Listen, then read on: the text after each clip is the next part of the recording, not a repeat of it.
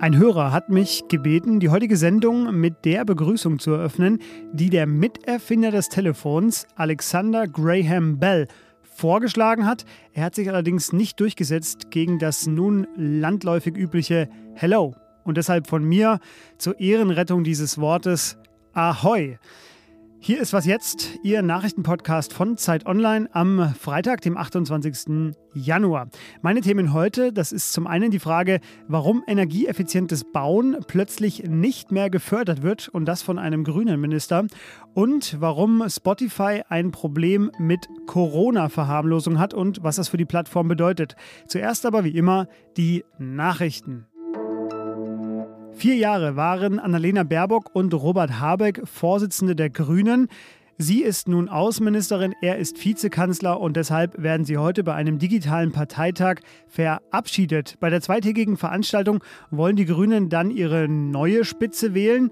Es gelten als Favoriten Ricarda Lang und Omid Nuripur. Ricarda Lang ist Teil des noch amtierenden Vorstands, gegen den die Berliner Staatsanwaltschaft ja auch gerade wegen Untreue ermittelt. Trotzdem gilt ihre Wahl als sicher. Es gibt nämlich keine Gegenkandidatin. Heute will Frankreichs Präsident Emmanuel Macron mit Wladimir Putin telefonieren und ihm einen Weg der Deeskalation vorschlagen. Aus Regierungskreisen hieß es, Macron wolle dabei auch klarstellen, dass eine Deeskalation des Konflikts schwere Konsequenzen nach sich ziehen würde. Angesichts des massiven russischen Truppenaufmarschs an der Grenze zur Ukraine fürchtet der Westen ja einen Angriff Russlands. Russland wiederum weist das zurück.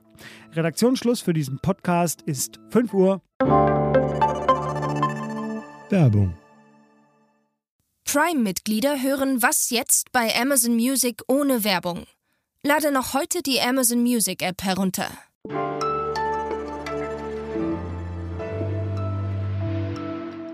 Das äh, komplizierteste heute gleich zu Beginn der Sendung und äh, danach reden wir drüber. Die staatliche KfW-Bank hat einen Förderstopp für energieeffizientes Bauen verkündet. So, jetzt wissen Sie alle Bescheid, oder? Tatsächlich ist das eine ziemlich dicke Nachricht, die schon die ganze Woche die Bauwirtschaft beschäftigt, denn es betrifft den, naja, Klimawirtschaftsbaubereich äh, von Robert Habeck und hat damit Folgen für zwei zentrale Politikfelder der neuen Regierung, nämlich für die Klimaziele zum einen und auch für die Wohnungspolitik. Mein Kollege Jurik Isa aus dem Wirtschaftsressort, der wird mir jetzt sagen, wie es damit weitergehen soll. Hallo Jurik. Hallo Fabian. Jurik, die KfW hat bisher Bauherren mit Geld unterstützt, die energieeffiziente Häuser neu bauen ließen. Viele haben sich jetzt auf diese Finanzierung auch verlassen und warum wurde sie jetzt abrupt gestoppt? Ja, es geht um den äh, Neubau, den energieeffizienten, aber auch um die äh, energetische Sanierung, also des Wohnungsbestands, der auch sehr wichtig ist. Und man kann sagen, dass das Programm äh, schlicht zu erfolgreich war und damit zu teuer geworden ist für die Bundesregierung. Also im Januar gab es demnach eine regelrechte Antragsflut, heißt es. Wirklich überraschend war das nicht, weil ein Teil der Förderung Ende des Monats auslaufen sollte. Und ähm, das Problem ist, dass ein äh, Standard, für den es da Geld gab, inzwischen eigentlich schon als etabliert galt. Ähm, und man will ja nicht etwas fördern, was eigentlich schon alle machen. Und deswegen war eine Neuausrichtung des Programms überfällig, muss man sagen. Gibt es jetzt schon eine Alternative oder ist jetzt für diese Bauherren das fest eingeplante Geld einfach weg? Naja, es ist noch nicht abschließend geklärt, was jetzt mit den Anträgen passiert, die schon gestellt wurden, also wo es noch keinen positiven Bescheid gab. Ähm, zudem sollen ja Teile des Programms wieder aufgenommen werden, vor allem für die Sanierung des Wohnungsbestands, aber auch für den Neubau. Die Frage ist halt wann. Und äh, jetzt können die Bauherren sagen, okay, wir warten jetzt, bis es wieder neue Fördermittel gibt und äh, wir versuchen, die, unsere Bauprojekte darauf auszurichten, also zum Beispiel auf einen höheren Energieeffizienzstandard. Wenn man allerdings den Bau schon begonnen hat, dann ist das schwieriger, da Anpassungen vorzunehmen. Dann könnten Bauherren natürlich versuchen, ohne Förderung weiterzubauen und die Kosten vielleicht weitergeben an die, an die Mieter zum Beispiel oder die Käufer der Wohnungen. Aber wir wissen, dass die Mieten sich nicht unendlich weiter steigern lassen. Viele Mieter sind ja schon enorm belastet durch die Wohnkosten. Hm, dann könnte man versuchen, nach einem niedrigeren Standard zu bauen, also dass man sagt, okay, weniger Klimaschutz jetzt, um das günstiger zu machen, das könnte funktionieren. Aber das wäre natürlich überhaupt nicht im Sinne der, der Bundesregierung, die ja energieeffizientere Häuser will. Ja, nun war und ist Wohnungsmangel in Deutschland ja auch ein bestimmendes Thema im Wahlkampf gewesen und auch in den nächsten Jahren. Äh, die Bundesregierung hat gesagt, 400.000 neue Wohnungen will sie jährlich bauen lassen. Was bedeutet denn dieser Stopp jetzt für die Ziele der neuen Regierung? Es gibt verschiedene Schätzungen wonach Zehntausende Bauprojekte jetzt durch diesen Stopp gefährdet sind. Aber besonders verlässlich sind diese Zahlen noch nicht. Klar ist, dass die Bundesregierung sehr ambitionierte Ziele vorgegeben hat. Also viel wird davon abhängen, wie schnell jetzt ein neues Programm aufgesetzt wird. Bei den Neubauzahlen wird man womöglich einen verzögerten Effekt sehen, also vielleicht im kommenden Jahr. Problematisch wäre es wirklich, wenn die, die Unternehmen, die die Bauherren jetzt grundsätzlich das Vertrauen in diese staatlichen Fördersysteme verlieren und die grundsätzliche Bereitschaft zu investieren abnimmt. Also dass man eben so einen langfristigen äh, Effekt äh, hat äh, und, und das wäre für die Wohnungsbauziele, aber natürlich auch für den Klimaschutz äh, sehr schlecht. Falls Sie gerade bauen, weitere Analysen unter anderem auch von Jurik finden Sie dazu in den Shownotes. Jurik, dir vielen Dank.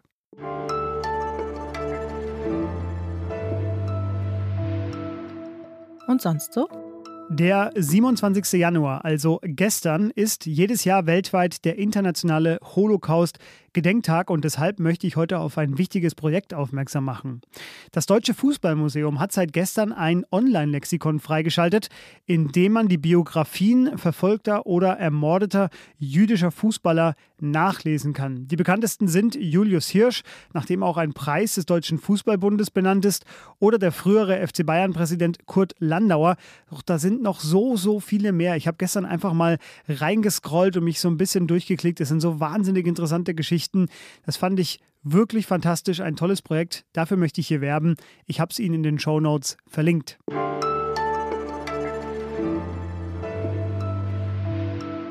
Dieses Intro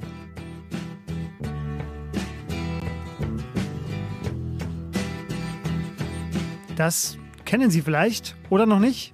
Dann aber jetzt.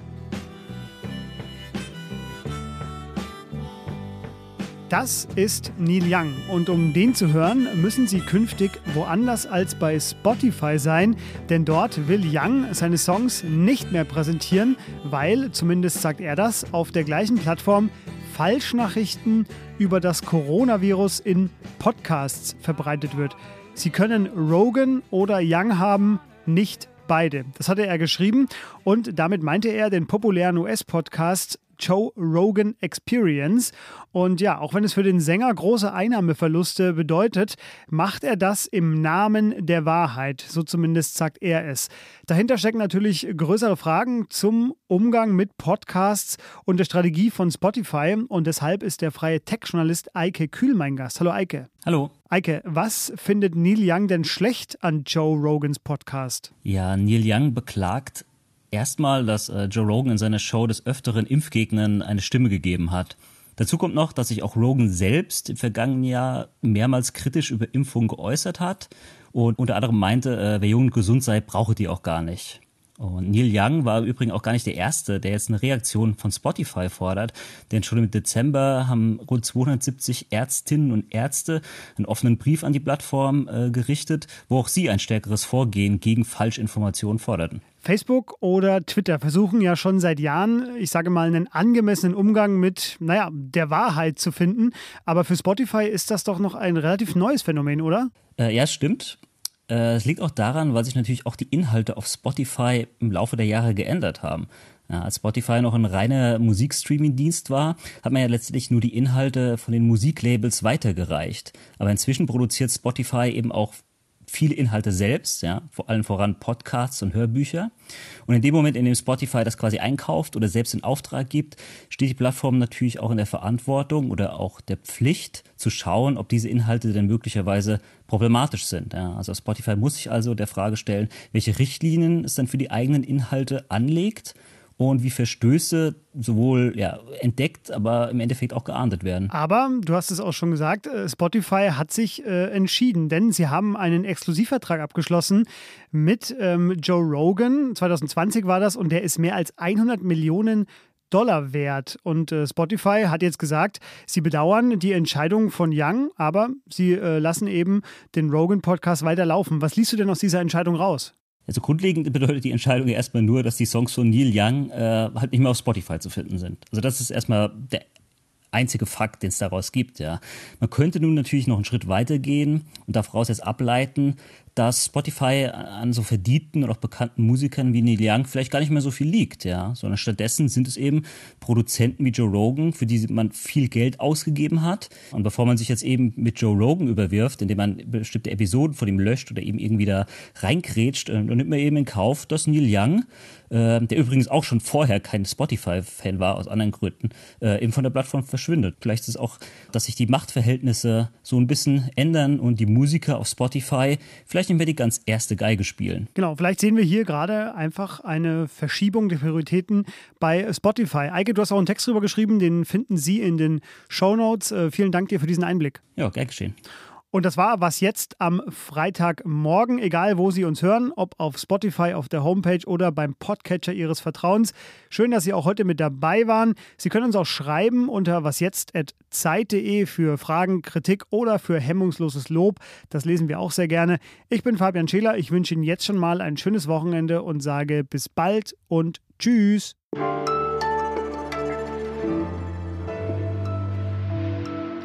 On the Beach, legendäres Album, sollte in keinem Platten, in keiner Plattenkiste fehlen.